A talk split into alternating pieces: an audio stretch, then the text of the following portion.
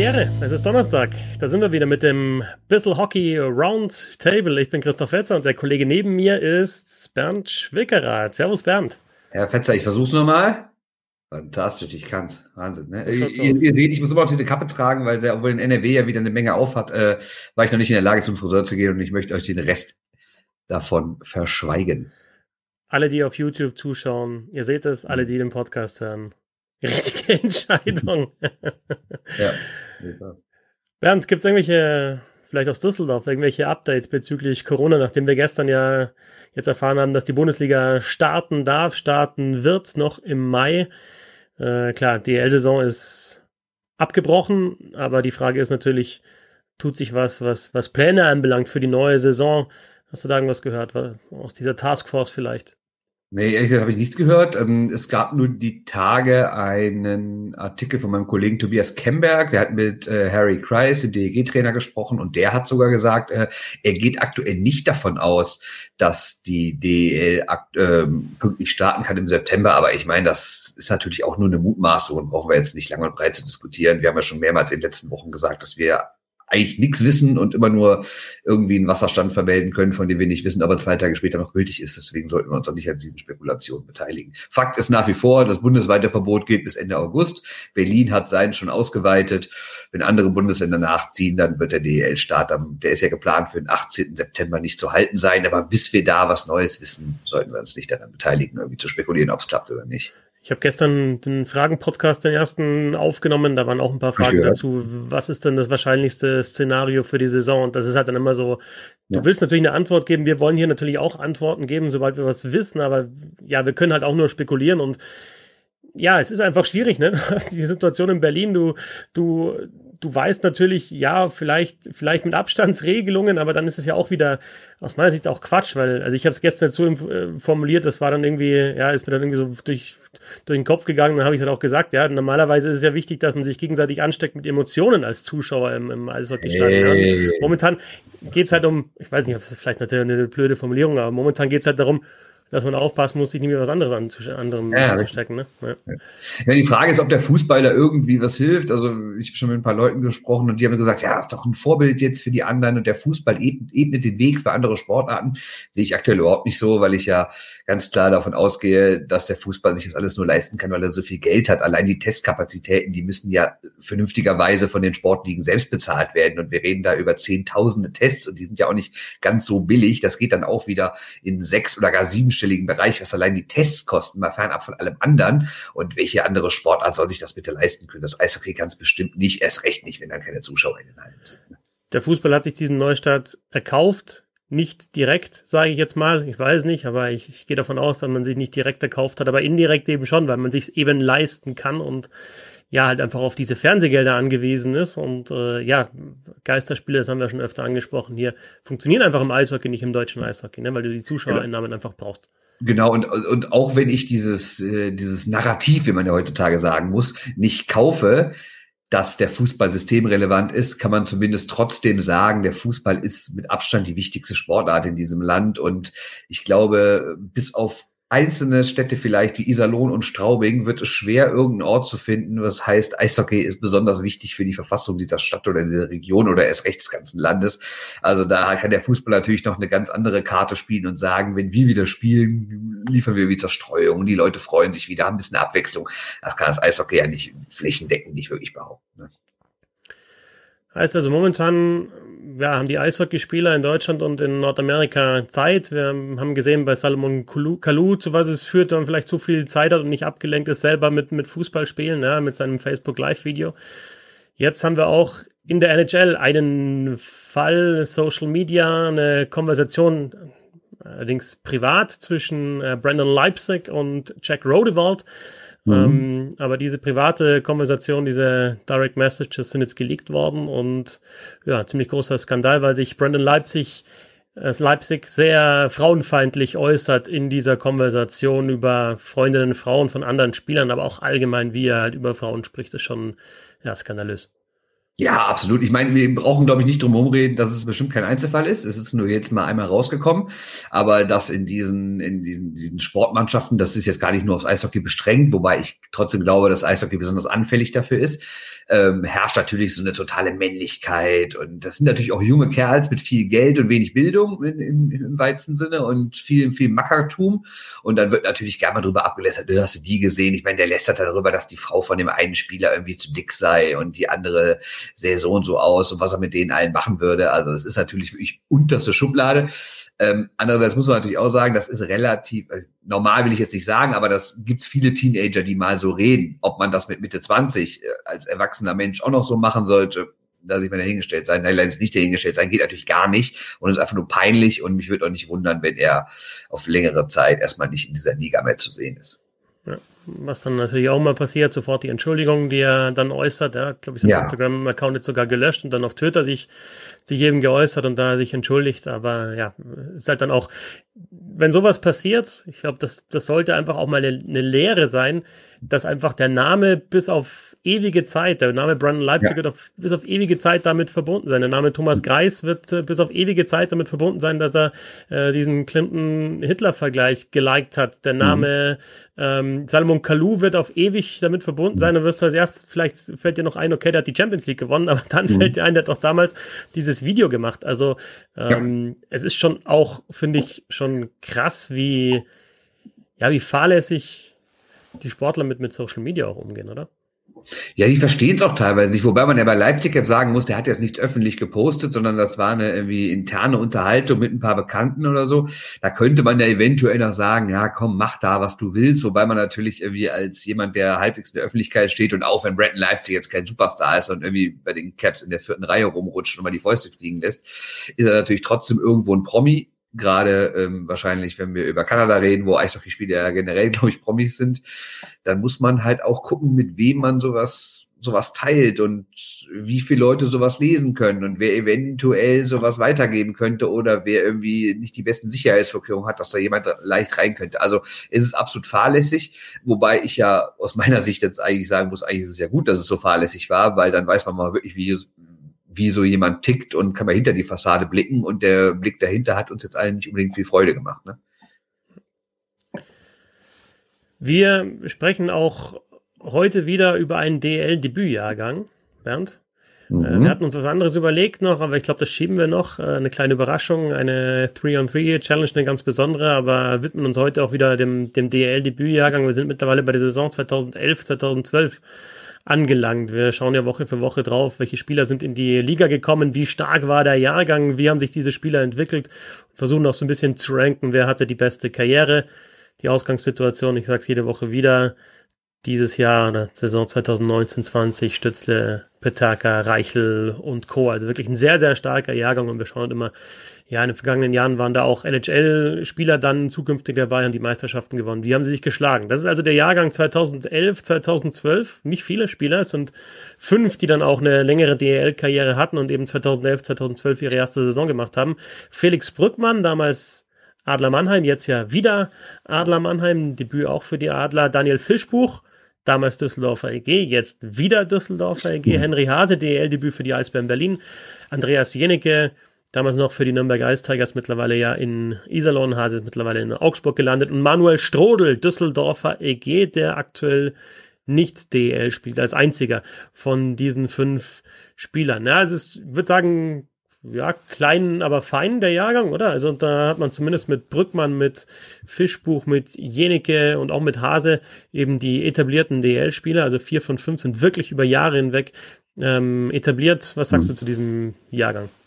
Ja, allgemein, wir haben in den letzten Wochen, wenn wir diese Jahrgänge durchgegangen sind, haben wir immer so Sachen gemacht, wie wie viel davon wurden gedraftet, wie viel haben es wirklich in die NHL geschafft, wie viel sind deutscher Meister geworden. Dann hatten wir immer diese, diese ähm, Meilensteine quasi. Wie viel haben 500 Spiele geschafft? Wie viel haben 250 Scorerpunkte geschafft? Wie viel haben Länderspiele gemacht? Vielleicht sogar 100. Wir haben eine WM gespielt, Olympia. Und das bei dem Jahrgang jetzt gar nicht. Natürlich muss man auch sagen, wir kommen jetzt langsam in die Jahrgänge, die noch relativ jung sind, wo die, wo die Spieler jetzt noch gerade mal so Mitte 20 sind. Die sind natürlich gerade erst irgendwie nimmt, nimmt die Karriere bei manchen so richtig Fahrt auf. Deshalb muss man diesen Jahrgang natürlich auch anders bewerten als einen, der jetzt irgendwie 15 Jahre her ist oder sowas. Das ist klar. Trotzdem hat es mich gewundert, wie wenig Spieler aus dieser Zeit wirklich dahingegangen sind. Und vielleicht spricht das auch so ein bisschen für die Zeit damals im deutschen Eishockey, dass das noch so die Nachwehen waren von einer Zeit, wo überhaupt nicht auf die eigene Jugend gesetzt wurde, ne? sondern, sondern ich glaube, man erlebt jetzt erst so langsam wieder was bei Maßnahmen, die dann getroffen wurden, rauskommen kann. Aber diese Zeit, wenn wir über Anfang des vergangenen Jahrzehnts reden, reden wir ja darüber, was ungefähr zehn Jahre davor ausgebildet wurde. Und das war, glaube ich, so rein ausbildungstechnisch wahrscheinlich die schlechteste Zeit der deutschen Eishockey. Und dann kommt halt so ein Jahrgang dabei raus. Ja. Also, doch, also Strodel spielt DL2, sind zwei Torhüter, sind zwei Feldspieler, die ja, jetzt, jetzt lange Rollenspieler waren. Also Hase ist immer noch das ist ein solider Defensivverteidiger, keiner, der mhm. groß scored, der macht seinen Job, äh, killt Penalties, äh, blockt äh, Schüsse, spielt hart und auch einen guten Körper. Äh, Fischbuch hat halt jetzt in der vergangenen Saison seine, seine Breakout-Season gehabt und äh, mhm. vielleicht ja zum ersten Mal so richtig gezeigt, was er drauf hat, aber du hast ihn in Düsseldorf ja auch vorher schon gesehen, ähm, ja, da schon immer angedeutet, was er kann, ne? Genau, ich kann mich noch erinnern, ähm, als wir damals relativ häufig zur DNL gegangen sind, war Daniel Fischbuch der Star der DNL-Mannschaft. Und damals ist die DEG auch immer locker in die Playoffs, hat locker, aber auch immer in die Playoffs gekommen und ist zwar nie deutscher Meister geworden, das war ja immer ganz klar für die Jungadler aus Mannheim reserviert, aber zumindest war die DEG eine ganz ordentliche Mannschaft und hat es mal ins Halbfinale geschafft und sowas. Und Fischbuch war der absolute Star dieser Mannschaft. Ich kann mich noch wirklich dran erinnern, da hat er sich den Puck hinterm eigenen Tor gestappt und ist so computerspielmäßig einfach da allein durchgegangen. War einfach schneller als die anderen, technisch besser als die anderen. Ist ja auch gar nicht so klein, ne? hat auch einen Körper und gerade in der Jugend hat, hat er irgendwie noch mehr Einfluss gehabt. Also er hat mal in, in, in seiner besten DNL-Saison hat er mal 29 Tore und 27 Vorlagen in 36 Spielen gemacht. Also er war wirklich richtig gut. Und dann ist er danach hochgezogen, weil wir dürfen ja nicht vergessen, das war die Phase, als die DEG komplett am Ende war. Da ist die Metro ausgestiegen. Und dann äh, fehlte halt Geld und es wurden Leute aus der eigenen Jugend hochgeholt. Und da sind zwei davon in diesem Jahrgang, nämlich Daniel Fischbuch und Manuel Strodel. Und die haben natürlich damals, was gut für sie war, viel Eiszeit in Düsseldorf bekommen, weil halt nicht viel prominentes Personal da war, mit dem sie sich um die Eiszeit hätten streiten müssen. Andererseits haben sie jetzt auch nicht die absoluten Superrollen bekommen, irgendwie nicht erste oder zweite Reihe gespielt und äh, auch nicht in Überzahl gespielt oder sowas, sondern sie waren mehr so diese Energy Line, haben auch zusammen in einer Reihe gespielt und sollten irgendwie so das Publikum so ein bisschen aufheitern nach dem Motto, ja, es ist viele schlecht und wir werden letzter und das ist alles nicht toll hier, aber dafür haben wir die junge Leute aus der eigenen Jugend, die sich für euch auf den Tribünen irgendwie das Herz zerreißen. Ne? Und das war dann, ja, dazu gehörte auch Fischbuch, hat es aber irgendwie nie so richtig geschafft, so diese Qualität und diese Dominanz, die er in der DNL hatte, auch dann in der DEL zu zeigen. Das finde ich ist ja später gekommen. Wie war das damals so auch die Reaktion der Zuschauer? Ich habe diese Mannschaft auch noch als ja, einfach frisch in Erinnerung. Ich weiß nicht, ob das irgendwie halt so dann, ja, äh, so, so ein Image war, dass eben die DEG sich selber gegeben hat. Ja, wir sind jung, wir sind äh, eben rheinisch, wir sind frisch, wir haben die eigenen Spieler mit mhm. dabei. Oder ist es tatsächlich bei den Fans auch so angekommen? Weil sich diese, dieses Modell damals, klar, es war nicht erfolgreich, jetzt sportlich erfolgreich, aber schon in, interessant finde, ja, weil man ja momentan vielleicht auch so ein bisschen drüber nachdenken muss, äh, in der neuen Saison ist vielleicht, da sind die Etats vielleicht kleiner, sehen wir das vielleicht öfter, dass halt Mannschaften tatsächlich auf ihren eigenen Nachwuchs setzen. Iserlohn ist zum Beispiel in der vergangenen Saison schon so ein Ansetzen. Es ist natürlich immer gezwungenermaßen, ne? aber ich, ich finde schon, du, du merkst das auch in Iserlohn gemerkt, auch wenn sportlich jetzt nicht erfolgreich war für die Roosters in der vergangenen Saison. Da sind junge Spieler, die vielleicht sogar noch aus der eigenen Region, aus der eigenen Stadt kommen, mit denen man sich identifizieren kann.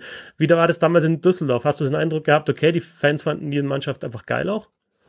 Ja, fanden sie, weil die Mannschaft aber auch so vermarktet wurde. Die, die hieß ja dann schnell der geilste Tabellenletzte aller Zeiten. Also das, das, ist, das ist ja so ein Slogan, der bis heute so in Düsseldorf kursiert über diese Zeit. Und man darf ja nicht vergessen, dass der Verein vorher einen anderen Namen hatte. Der hieß ja Metro Stars. Und ja, das war sportlich relativ erfolgreich. Die DEG ist in der Metro-Zeit zweimal ins Finale gekommen, hatte Geld, hatte große Spieler. In der Zeit ist die neue Halle eröffnet worden, alles. Aber für viele war das halt auch irgendwie nicht mehr ihr Verein. Also grundsätzlich erstmal, weil die, weil der Verein die Bremenstraße verlassen hatte, aber auch, weil der Name anders war. Und irgendwie wirkte das alles nicht mehr so nahbar. Christoph Kreuzer, der danach wieder Trainer wurde, hat irgendwann mal gesagt, wir waren zu weit weg von den Leuten. Das kann man natürlich im Nachhinein immer gern sagen. Aber ich glaube, da ist auch was dran. Und dann diese Zeit, diese ersten zwei Saisons ohne die Metro, wie gesagt, sportlich nicht erfolgreich, aber so Typen wie Fischbuch und Strodel haben damals auch wirklich dazu beigetragen, dass die Leute wieder so zurückgefunden haben zu DEG. Wir haben die tolle Saison, die Daniel Fischbuch hat ja angesprochen. Ich habe da vor kurzem mal so ein bisschen nochmal in den äh, Daten auch von Le Fond äh, gestöbert, habe diese Grafik, mhm. die ich damals auch gepostet habe, habe ich jetzt auch nochmal mit reingenommen. Also ähm, auf YouTube ist jetzt eingeblendet. Also die Saison von Daniel Fischbuch, damals noch für die Tam Thomas Sabo Eiszeiger, das habe ich jetzt nicht mehr abgeändert. Äh, mhm. Äh, Statistik in der Saison 1920 und äh, ich habe jetzt mal eben da rausgeschrieben, was er für einen Rang hatte in der DEL und was ich auch mal ganz interessant finde, was er unter den deutschen Spielern für einen Rang hatte und mhm. sowohl bei Punkten, Toren, Assists, direkten Assists, also wirklich die letzte Vorlage, Powerplay-Punkte und dann habe ich noch Gamescore mit reingenommen. Äh, also die offensiven Statistiken ist er in den, bei den deutschen Spielern immer unter den Top 5 5 gewesen. Ähm, ich habe jetzt da Marc, Marc Sängerli habe ich weggelassen, der hat einen deutschen Pass, mhm. aber also jetzt, ja, also auch in Deutschland ausgebildete Spieler. Also das ist echt eine überragende Saison gewesen, die Daniel Fischbuch ja. gespielt hat. Jetzt völlig äh, unabhängig auch von diesen ja 48 Punkte ist fast ein Punkt pro Spieler, aber tatsächlich ja, also wirklich auch viele direkte Torvorlagen, also nicht irgendwie hinten im Pass rausgespielt, sondern Tor wirklich mhm vorbereitet auch. Ne? Also ja, du siehst ja doch, was möglich ist, wenn er wieder diese Rolle kriegt. Die hat er weder in Düsseldorf noch meiner Meinung nach auch in Berlin gehabt, wo er nachher hingegangen sind. In Nürnberg hat er einfach äh, erstens bessere Mitspieler gehabt, hat im Powerplay alles organisiert und ähm, dann kommen so Zahlen auch zustande. Also nicht, dass sie automatisch zustande kommen, du musst auch ein guter Spieler sein. Ne? ist nicht nach dem Motto, Trainer, stell mich dahin und ich bin automatisch gut. Das wäre ja Schwachsinn. Aber man sieht halt auch, wie viel Punkte damit zu tun haben, mit welcher Rolle man eingesetzt wird. Klingt jetzt erstmal wie eine totale Binsenweisheit. Ja, ach nee, spiele ich erste Reihe in Überzahl, habe ich mehr Chancen, Tor zu schießen als acht Minuten pro Abend in der vierten Reihe. Aber ich finde, man muss auch immer wieder so Leistungen von einzelnen Spielern danach bewerten. Und wenn man irgendwie sieht, oh, der war irgendwie bei dem Verein gut, über dem Verein schlecht, dann kann man irgendwie nicht nur sagen, der Spieler ist schlechter gewesen, sondern man muss auch immer gucken, welche Rolle der hatte. Und bei Fischbuch finde ich es total auffällig. Wie gesagt, damals in der DNL, der Star der Mannschaft hat alles gemacht, dann eher so hintere Reihe, mal Unterzahl. Und jetzt wird er wieder gut eingesetzt und man sieht, er kann das. Und ich bin auch davon überzeugt, dass er nächste Saison, wann sie immer starten wird, bei der DEG auch eine ganz prominente Rolle einnehmen wird. Ja, viel auch mit, mit Selbstvertrauen hat das natürlich zu tun, wie du, ja, wie du auch das Verantwortung bekommst. Und jetzt hat er in Nürnberg halt dann auch viel Powerplay gespielt, da hinten an der blauen Linie. Teilweise sind die ja mit fünf Stürmern gespielt, die, die Ice Tigers. Und äh, ja, ich glaube, es hat dann auch oft mit Glück zu tun. Ja, das wird vielleicht mal ausprobiert im Training und dann dann gehen ihm ein paar, äh, paar Aktionen einfach aus. Ja, und das funktioniert und dann hat er den Job erstmal und dann gibt er nicht mehr her und punktet da auch und fertig. Also es kann manchmal wirklich ganz ganz schnell gehen nach oben, aber natürlich auch genauso schnell wieder nach unten. Ja. Ähm, ja, Fischbuch. Wo steht er im Ranking bei diesem äh, D? Soll ich jetzt die anderen durchgehen und dann machen wir Ja, ja, klar. Aber wen würdest du vor ihn setzen? Also Brückmann wäre ja, genau. Brückmann wäre für mich die Einzige. Wäre wär für mich der Einzige, den man da vorsetzen könnte, ja. Wobei man, wie gesagt, bei Fischbuch jetzt auch nicht übertreiben sollte. Natürlich hat man jetzt auch die letzte gute Saison so im Kopf, aber sei ehrlich, hätten wir uns vor einem Jahr bei ihm unterhalten, hätten wir gesagt, ja, solider Mann, spielt halt so mit. Ne? Ja, vor einem Jahr hätten wir uns nicht lange über ihn unterhalten. Ne? Da hätte man genau das gesagt, ja, ja halt ein Rollenspieler halt, ne? Wie gesagt, genau. also das ist, und, und Brückmann hat einfach halt jetzt schon jahrelang diese ja, diese Karriere, wo halt auch Nummer eins war in, in Wolfsburg, da auch äh, im Finale war zweimal mit den Grizzlies äh, individuell, ja, weil du ja gesagt hast, okay, er war Rookie des Jahres 2011, 2012, ähm, dreimal Vizemeister geworden, einmal mit Mannheim und dann eben zweimal mit, mit Wolfsburg aber halt auch so Kategorien angeführt wie meiste Shutouts in einer Saison, beste Save Percentage und er hat eben einen DL-Rekord seit der Saison 2016-17, vier Spiele ohne Gegentor mhm. sogar mehr als vier Spiele, 315, 315 Minuten und eine Sekunde. Bis dann, ich war im Stadion damals, äh, Florian Busch diesen Streak äh, beendet hat. Äh, und Berlin. ich war im Stadion, als er den Rekord aufgestellt hat. Das war nämlich in Düsseldorf das Spiel und er hat ja auch wieder zu Null gespielt. Das war das vierte zu Null Spiel und dann ist er sogar verkündet worden auf der Anzeigetafel. Herzlichen Glückwunsch zum Rekord und sowas. Ne? Also war schon krass. Vier Spiele in Folge für einen Torhüter echt schon heiß, muss man sagen. Ja, also beides Rekord, ne? Vier Spiele und auch die Minuten äh, bis jetzt genau. noch nicht übertroffen in der, in der DL. Ähm, und du hattest damals halt einfach so den Eindruck, wie das immer ist bei Torhütern, die halt irgendwie so, einen, so einen Lauf haben du bringst die Scheibe dann nicht vorbei, es sei denn, es ist irgendwie abgefälschtes ja. Ding oder, oder er hat also wirklich, ihm ist die Sicht komplett verdeckt, also, aber so ein normaler Schuss, der rutscht da nicht durch, weil er halt da einfach auch extrem souverän gespielt. Das ist halt auch einer, der, der ruhig spielt, der in Position ist, der nicht groß rumhampelt, sondern der viel mit dem Stellungsspiel macht. Kein sonderlich großer Torwart, aber halt wirklich einer, der Coolness dann ausstrahlt. Und ja, wenn du halt diese Sicherheit ausstrahlst in so einer Situation wie damals mit den vier Shutouts und Folge, dann glaube ich, weiß auch die Mannschaft, wir können uns hundertprozentig auf den verlassen, da passiert nichts. Also wenn wir unseren Job einigermaßen normal machen, dann kriegen wir kein Gegentor oder nicht viele Genau, weil die Mannschaft ist dann ja auch ganz anders motiviert. Ich meine, das ist, glaube ich, so ein ähnlicher Effekt, wie man in dieser Saison da bei dem, bei dem jetzt schon legendären Spiel gesehen hat zwischen, zwischen Toronto und Carolina, wo halt dann der, der Eismaschinenfahrer ins Tor geht und die Mannschaft einfach sagt, so, jetzt lassen wir einfach keinen mehr durch, wir spielen jetzt nur für diesen Torwart. Und ich glaube, sowas gibt's dann auch, wenn man weiß, der kann heute einen Rekord holen dann wird vielleicht auch mal der eine oder andere Verteidiger auf den Konter verzichten, sagen, nee, ich bleib lieber hinten, sonst verlieren wir den Puck irgendwie der Vorwärtsbewegung und sowas ähm, ich glaube, sowas spielt dann auch mal ganz mit, ohne jetzt die Leistung von Philipp Glückmann schmälern zu wollen, weil der hat ja generell einfach eine echt starke Karriere bis dahin hingelegt, wenn man mal sich auch so über die Jahre seine Zahlen anguckt. Der hat ja nicht nur in der einen Saison gut gespielt, sondern eigentlich ist er immer über 92, wenn nicht sogar über 93 Prozent Fangquote, kassiert so gut wie nie mehr als 2,5 Gegentore im Schnitt.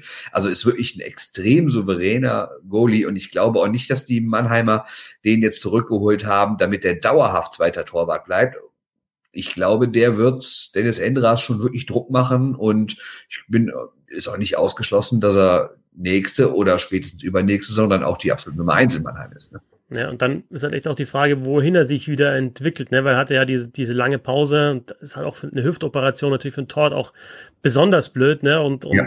ähm, aber hat jetzt da schon wieder gezeigt in, in den vergangenen Wochen oder vor, vor dem Saisonabbruch, was er kann. Und ja, jetzt, jetzt ist halt die Frage dann noch beim, beim Top-Team, wie es da dann ausschaut. Und ähm, ich habe das hier auch aufgelistet. Der hat noch keine Weltmeisterschaft gespielt. Das hat mich schon dann auch verwundert, ne? weil klar hat der Länderspiele gemacht, aber der war noch bei keinem großen Turnier dabei. Ja, und zwar immer. Ne? Genau, also ja, ja, genau. Ja, keine A-Weltmeisterschaft. Ja, okay. genau, genau, ja, also, keine A. Ja. ja. Ähm, aber eben, also er war selbst der dann in der U20 dann eben sogar der Torwart, also war da unter den, ja, unter den besten drei auf jeden Fall, aber jetzt mhm. war dann immer, entweder war halt ein NHL-Torwart, äh, der dann vor ihm war und oder halt DL-Torhüter, über die wir schon gesprochen mhm. haben, Niederberger oder ein Treutle oder ein Pielmeier und der war dann ja. nie beim Turnier mit dabei. Obwohl er ein Top-Torwart ist. Ja, ich finde ihn auch gut, absolut, absolut. Also ich fand ihn immer schon wieder dieses eine schwache Saison, äh, eine schwache Saison hat er gehabt, 17, 18 vor seiner Verletzung, da hat er ja, ich meine, nur 88 äh, Prozent gehalten und deutlich mehr als drei Gegentore im Schnitt. Also das passt überhaupt nicht, wenn, wenn ihr euch seine Statistiken mal anguckt, dann ist wirklich so ein totales Ausreißerjahr. Ähm, okay, kann, kann mal passieren. Ähm, aber naja, ich finde grundsätzlich auf jeden Fall, dass er einer der besten deutschen Torhüter dieser Liga ist und ich finde auch nicht falsch, dass die Mannheimer ihn zurückgeholt haben. Ne? Einen weiteren Torwart da mit dabei bei diesem Debütjahrgang 11-12, nämlich Andreas Jenicke, der in der Saison sein DL-Debüt für die Nürnberg Ice Tigers gegeben hat. Hm, einmal die beste Save Percentage in der DL hatte, über 93 Prozent, 93,3 Prozent 2016, 17 und ja, konstant, das, was für Brückmann gilt, hat, gilt auch für Jenike. Konstant über 92% Safe Percentage. Und jetzt auch die vergangene Saison war mhm. richtig gut von, von Jenike. Also der war der statistisch ja zweitbeste Torwart hinter Niederberger, also zweitbeste deutsche Torwart mhm. hinter Niederberger. Ähm, ja, aber eine Sache bei Jenike ist halt schon, macht selten mehr als die Hälfte der Spieler. Ne? Das habe ich auch mit aufgelistet. Drei von, also er hat sieben volle DEL-Spielzeiten jetzt mittlerweile. Erst in Nürnberg und jetzt eben in Iserlohn. Er hat nur dreimal über 50 Prozent der, der Spiele gemacht. Und ich würde so sagen, er war vielleicht nur in einer Saison, wo er knapp an die 40 angekommen ist, wirklich richtig Nummer eins. Er hat dann in Nürnberg ja jetzt zuletzt mit Treutle und davor ja auch mit Reimer sich den, den Posten schon, mhm. schon getau, äh, geteilt und ja, also so als ganz klare Nummer eins äh, ist er ganz selten in die Saison gegangen. Ist vielleicht auch eine Frage, ob das dann nächstes Jahr in Iserlohn so sein wird und wie er damit halt dann auch wieder umgeht. Ich muss auch ehrlich zugeben, dass ich ihn, glaube ich, auch deswegen wie unterschätze. Ich glaube, viele haben ihn gar nicht so auf dem Radar, weil er eben nicht so der Torwart ist, den man häufiger im Jahr sieht und, und sei es jetzt in seiner Halle, außer man ist wirklich jetzt selbst in Iserlohn vor Ort, aber dann sieht man ihn halt nicht so oft und irgendwie habe ich ihn auch nicht so auf dem Schirm, wenn ich an die besten Goalies denke, aber wenn ich mir seine Zahlen angucke, dann denke ich mir doch, der ist einer der besten Torhüter dieser Liga, weil der irgendwie auch kaum Schwächen zeigt. Ne? Also der, der hat jetzt nicht mal so lange Phasen und wird jetzt auch nicht so relativ oft aus dem Tor rausgeschossen, obwohl er jetzt auch nicht gerade immer bei absoluten Top-Mannschaften spielt, wo man sagt, ja komm, der kassiert mal drei Dinge, aber die Mannschaft schießt halt fünf. Ne? Deswegen echt ein solider Mann. Und gerade dieses Jahr habe ich ein bisschen mehr auf ihn geachtet, weil ich irgendwann dann bei Le Afford diese, diese Safe Percentage above average gesehen habe, wo er dann echt weit oben ist. Und ich dachte, wow, jene hätte ich jetzt überhaupt nicht erwartet, habe mich ein bisschen auf ihn geachtet. Wirklich stark. Also, ich meine, klar, Iserlohn hat jetzt trotzdem nicht in die Playoffs geschafft, aber sagen wir mal so, er wäre ein Grund gewesen, falls sie es geschafft hätten. Hast natürlich auch gut zu tun in Iserlohn, also kriegst halt auch viele Schüsse aufs Tor. Es war tatsächlich so, dass zuerst halt Peters und dann Jeneke verantwortlich dafür waren, dass Iserlohn halt nicht nicht noch weiter unten war, weil die Schussstatistiken natürlich sehr, sehr schlecht waren von den Roosters. Aber ja, Jenike mit starken Leistungen und immer wenn, wenn der Name fällt, auch Diskussionen, Social Media, Twitter, gibt es immer ein paar, die sagen, hey, schau dir mal die Statistik nochmal an, der ist schon länger mhm. halt ein richtig guter Torwart und das stimmt tatsächlich. Also, aber klar, er war jetzt noch nie so über einen längeren Zeitraum die ganz klare Nummer eins und ja, dann ist immer die Frage, wie geht ein Torwart damit um? Braucht er äh, eben auch mal seine Pausen? Braucht er den Druck vom zweiten Torwart oder vom, vom anderen Torwart oder will er immer ja. spielen und braucht braucht halt wirklich den Rhythmus und braucht seine 45, 48 Einsätze, wie es zum Beispiel Matthias Niederberger und, und Niklas Treutlitz hat in der vergangenen Saison, mhm. was ihm nicht wehgetan hat, ne? was, äh, was da gut gegangen ist. Ja, das stimmt.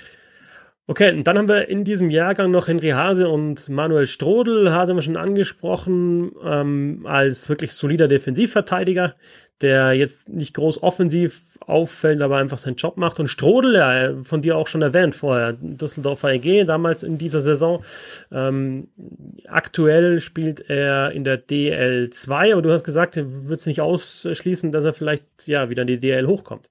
Nö, würde ich auch nicht. Also er war damals mit Fischbuch und äh, Alexander Preibisch, das waren ja diese drei Jungen da in Düsseldorf. Ähm, er war, glaube ich, bis heute der, der davon am beliebtesten ist. Das ist einer der Publikumslieblinge gewesen. Hat auch eine richtig starke Saison gehabt mit 13 Toren und 7 Assists. Allerdings muss man auch sagen, er hat an der Seite gespielt von Norm Melli und kennt André Olim, also Leute, die das Ding auch gut auflegen können und seine Pässe auch verwerten können. Ähm, danach hieß es so, oh, er ist auf dem Sprung in der Nationalmannschaft, dieses Jahr wieder 20 Tore machen, aber dann kann gar nichts mehr. In den drei Jahren danach addiert noch gerade mal zehn Tore. Dann einer der vielen, die auch in die zweite Liga mussten. Gibt ja Leute, die sagen, das hat was mit der U23-Regel zu tun. Ich sage einfach, es hat was mit Qualität zu tun. Ähm, aber weil er ein extremer Kämpfer war, ein unermüdlicher Typ, wirklich Publikumsliebling, aber war halt spielerisch einfach im Loch.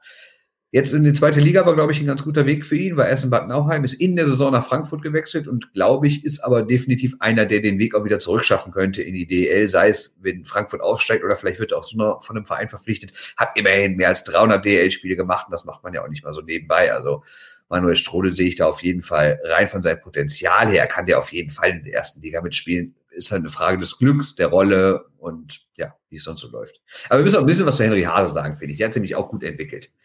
Weil der war ja auch eher so, wie gesagt, du sagst, der klassische Defensivmann, aber in den letzten Jahren also in Augsburg, ich finde, der ist schlanker geworden, der ist flinker geworden, der ist erfahrener geworden.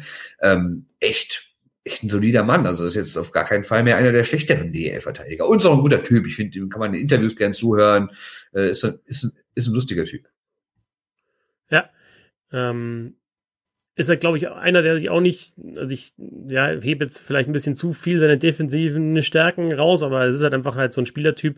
Ich glaube, das ist halt auch einer, den man gerne an seiner Seite einfach hat. War das nicht damals? Novak auch in Düsseldorf, der dann gesagt hat, ja, ähm, super, dass Hase neben mir spielt, da so ein bisschen meine, meine Lebensversicherung, der mich absichert. Er hat nicht Novak mit Hase gespielt? Kann das nicht sein? Kann es sein? Doch. Ach, da wurde so oft hin und her gewechselt, aber. Ja, äh, aber, also das habe ich noch im, im Kopf oder hatte ich mir mal rausgeschrieben, ja, dass du halt einfach weißt, als auch einer, der halt weiter nach vorne geht äh, oder offensiver spielt. Du hast da mhm. einen an deiner Seite, der dich absichert, der, bei dem du auch weißt, was er macht, ja, nicht, dass er keine, keine wilden Sachen macht oder der halt einfach diesen Job auch durchzieht. Ne? Und ich glaube, so der, der, der, typ, der Typ ist es einfach. Der kriegt seine Aufgabe und, und, und macht es. Und du weißt, der ist da und ja, manchmal hilft er dir vielleicht auch aus der Patsche. Tja, jetzt brauchen wir noch ein Ranking. Wer ist denn der Spieler? Ein Ranking. Also, soll ich anfangen? Mach, bitte. Also ich nehme Brückmann auf die Eins und dann tatsächlich jetzt über die komplette Karriere hingesehen, nehme ich Jennecke auf die zwei und dann Fischbuch auf die drei. Wenn wir jetzt natürlich den letzten Eindruck äh, uns anschauen, klar, mhm. Jennecke auch mit einer starken Saison, aber da wird man Fischbuch noch weiter hochheben. Aber äh, ich denke, Fischbuch muss das halt auch jetzt nochmal vielleicht in Düsseldorf dann bestätigen mit einem anderen Trainer, in einem anderen Umfeld oder einem schon bekannten Umfeld für ihn natürlich, aber trotzdem ähm, nochmal bestätigen, dass es kein Ausreißer war. Und Jennecke hat es schon über Jahre hinweg bestätigt, dass er eben konstant gut spielen kann. Also würde ich sagen, Brückmann, Jennecke, Fischbuch. Ich bin ganz langweilig, muss dir leider zustimmen. Es gibt ja keine böse Kontroverse und Giftpfeile in den Süden. Äh, ja, sehe ich ganz genauso, aber trotzdem, wenn man jetzt mal nicht auf die ganze Karriere guckt, sondern, sondern wenn, wenn du mich fragen würdest, du bist jetzt Manager, wen aus diesem Jahrgang würdest du jetzt am liebsten verpflichten? Ich glaube, ich äh, zwischen Brückmann und Fischbuch entscheiden. Vielleicht mich sogar für Fischbuch entscheiden. Weil äh, deutsche Spieler mit solchen Qualitäten, mit solchen Offensivqualitäten gibt's ja nicht mehr so oft. Und ähm, ist natürlich auch wichtig für Identifikation und alles. Also ich glaube, künftig gesehen wird Fischbuch noch weiter klettern, aber ich gebe dir auch recht, wenn wir die Karriere bis jetzt sehen, ist Brückmann vorne, dann Jenike, dann Fischbuch. Andererseits. Vielleicht sogar Hase für Fischbuch, weiß ich gar nicht, weil Hase ist jetzt auch seit Jahren ein defensiver, solider Mann in einer ordentlichen Mannschaft. Ob das nicht mehr wiegt als irgendwie eine richtig gute Saison in Nürnberg, naja, kann man darüber diskutieren. Ich würde dir recht geben, äh, um mit Fischbuch jetzt aktuell ihn zu verpflichten, aber vergiss nicht, dass es, ich glaube, der Trend wird auch dahin gehen, jetzt die nächsten Jahre eine, eine deutsche Nummer, Nummer eins zu haben. Ne? Also das ist schon mhm. immer auch ein Vorteil. Wenn du weißt, das ist ein guter äh, deutscher Torwart, äh, jetzt Niederberger nach Berlin, ähm, Brückmann eben nach Mannheim, München hat schon äh, mit Austenbergen die deutsche Nummer eins gehabt, die letzten Jahre noch Deutsche dahinter. Also schon so, dass die Spitzenteams versuchen, sich eben die, die Kontingentstellen für andere Positionen dann aufzuheben. Nur Köln nicht. Hm? Köln nicht, bis, bis jetzt, ja, genau. Ob Köln Spitzenteam ist, kann man Blick auf die Tabelle natürlich auch diskutieren. Ja. Schön noch die Spitze in Richtung Haie. Ähm, Ganz sachlich in der Tabelle erzählt. Ja. Be bevor wir auf unsere Buchtipps zu sprechen, auf unsere Buchtipps zu sprechen kommen, äh, eine Frage von Nightool zur Bayernliga. Ich weiß nicht, ob ich sie beantworten kann, aber ich versuch's. Äh, wie glaubst du, geht es in Miesbach weiter? Beim TV, beim, bei meinem Club, muss ich ja wirklich so sagen. Äh, er geht davon aus, dass gespielt werden kann. Ähm, aber spielt Miesbach in der Oberliga oder Bayernliga? Äh, beziehungsweise ist Oberliga mit der Sanierung überhaupt möglich? Also wird jetzt gerade, äh, haben sie schon letzte Saison angefangen, äh, an der Halle ja zu bauen, unter anderem das Licht ausgetauscht und also meiner Meinung nach ist diese Bayernliga genau die richtige Liga. Klar, es ist halt so, dass du teilweise in der Oberliga noch mehr südbayerische Vereine hast, da hast du noch ein paar mehr Derbys, aber äh, ich glaube, ja, es ist dann vielleicht einfach auch, was du für ein Etat brauchst für einen Kader, einfach eine Nummer zu groß aktuell für, für Miesbach und Lieber spielen sie in der Bayernliga vorne mit.